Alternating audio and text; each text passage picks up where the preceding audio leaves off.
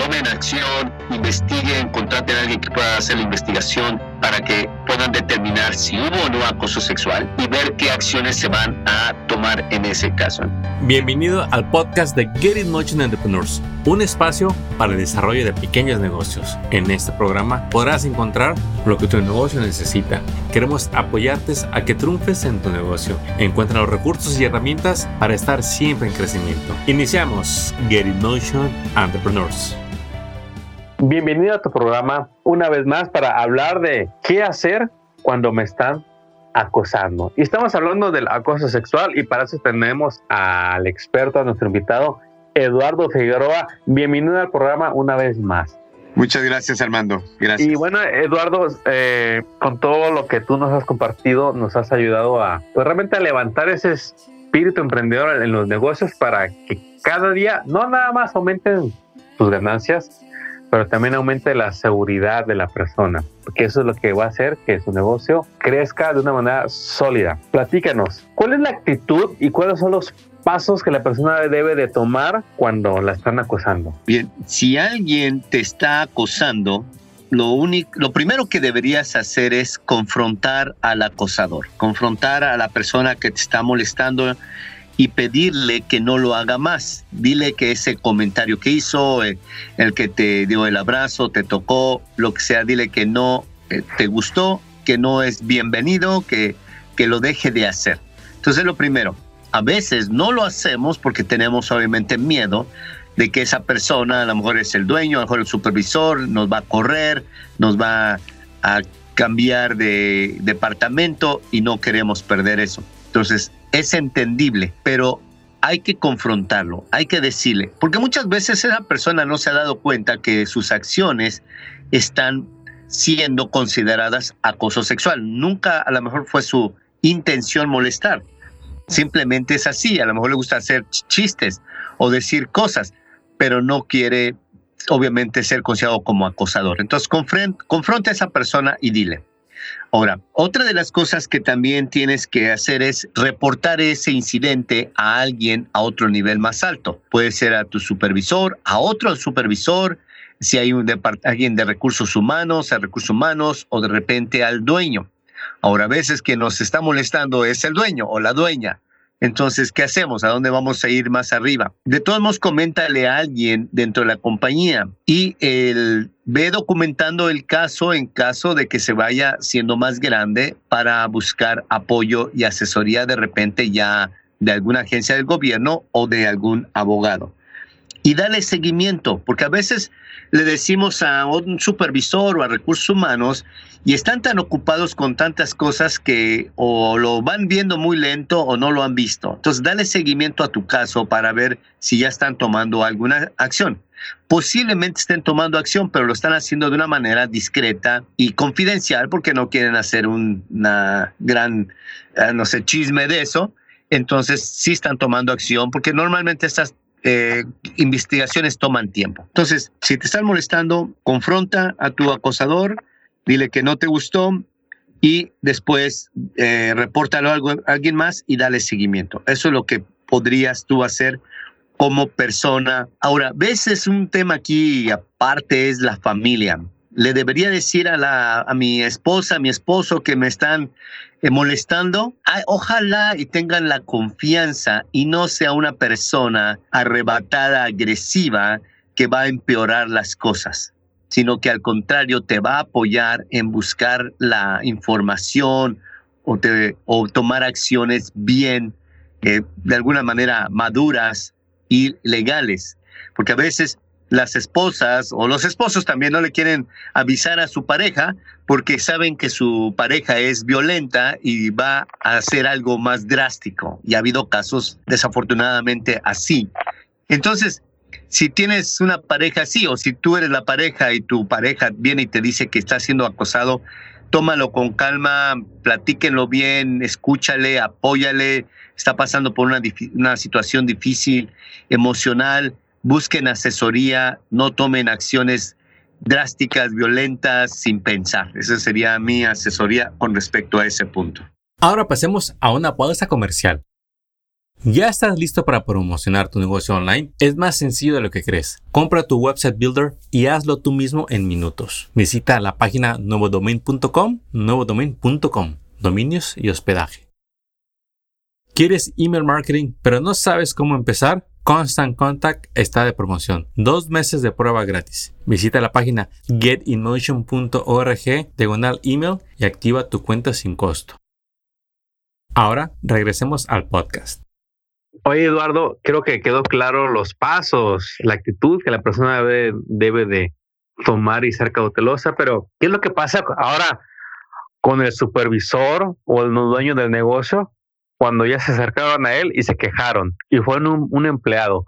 ¿Cuáles son los pasos que se deben o deberían de tomar? Muy buena pregunta. Este, ahora, esta persona que recibió la queja, yo aquí le sugeriría que tomara, primero que le agradeciera a la persona que trajo la queja por haber tenido la, el valor y la confianza de expresar que le están molestando, que le están acosando. Entonces, agradecele a esa persona, dile a la persona que se toman las cosas en serio, que se va a hacer el proceso, se va a hacer la investigación, que a lo mejor tú lo tienes que reportar a alguien más, a lo mejor puede ser al dueño o a recursos humanos, para que se haga el proceso adecuado. Entonces, le agradeces, dile que, que sientes muy malo. Ahora, una de las cosas que no deberías hacer es tomar partido, porque muchas veces tú dices, va, ok, ¿quién te estaba molestando? Porque voy a, voy a ir a hablar, con esa persona. Ten mucho cuidado de no nada más ir a como a regañar a esa persona,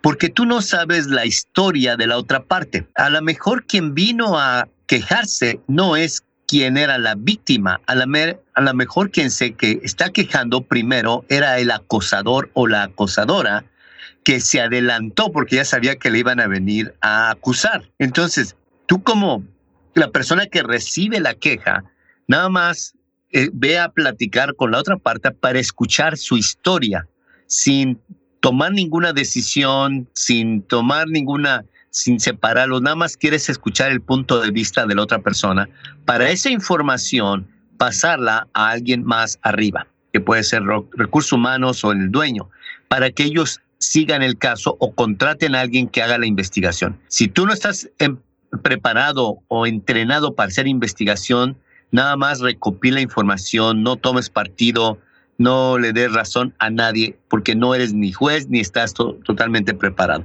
Entonces eso es lo que tienes que hacer de pasar la información a alguien que pueda tomar. Y ahora, el otro punto es, ya como dueño, recursos humanos, supervisor, tomen acción. No nada más dejen que pase, que se olvide, que, ah, esto se va a olvidar, se va a resolver por sí mismo, porque esos casos se vuelven muy grandes y son los que se vuelven casos de cientos de miles de dólares. Tomen acción, investiguen, contraten a alguien que pueda hacer la investigación para que puedan determinar si hubo o no acoso sexual, si quién era el acusador, el acosador o, si no, no hubo, y ver qué acciones se van a tomar en ese caso. Entonces, esos son los consejos también para la otra parte, quien recibió la queja, qué es lo que debe hacer. La otra, no se queden con la queja porque si no hace nada, ustedes como supervisores ya se enteraron y no hicieron nada, ahora se vuelvan cómplices de esa situación. Así es que también pasen la información, díganle a la persona que les trajo la queja que la información la tienen que compartir con alguien más arriba, porque esa es su obligación de ustedes y que se va a tratar de hacer la investigación lo más posible y lo más discreta posible. Ahora pasemos a una pausa comercial. ¿Sabías que tú mismo puedes crear y publicar tu sitio web? Solo tienes que adquirir las herramientas necesarias para construir tu nuevo website. Al comprar tus herramientas, asegúrate de lo siguiente, que tu proveedor te ofrece servicio al cliente las 24 horas, dominios y hospedajes para negocios, carritos de compra y sobre todo servicio en tu idioma, español. Y sabes, en Nuevo Domain tienen todo eso. Empieza hoy mismo visitando la página nuevodomain.com. Al comprar tus herramientas, podrás construir tu sitio web en WordPress, Website Builder y solo te tomará unas horas para tenerlo activo. Ya estamos en una nueva normalidad de negocios. Si tu negocio no está online, ya lo pusiste en desventaja. Equípate hoy mismo y desarrolla tu sitio web hoy mismo y deja que nuevos clientes te encuentren online.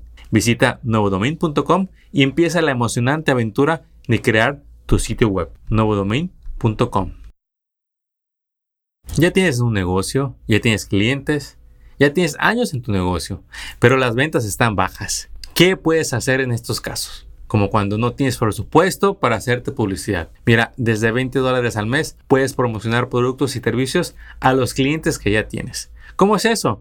Sí, email marketing es una solución para promocionar tus servicios como salones de belleza, real estate, gimnasios, tiendas, restaurantes. Esos son solo unos muestras de las industrias que practican email marketing para vender más a sus clientes. Activa tu cuenta de prueba y empieza a enviar promociones. Visita getinmotion.org diagonal email y así podrás activar dos meses de prueba y podrás acceder a cientos de videos tutoriales que tienen para ti en YouTube para que emprendas todo lo que es email marketing y así vendas más a tus clientes con un bajo presupuesto. Visita getinmotion.org diagonal email.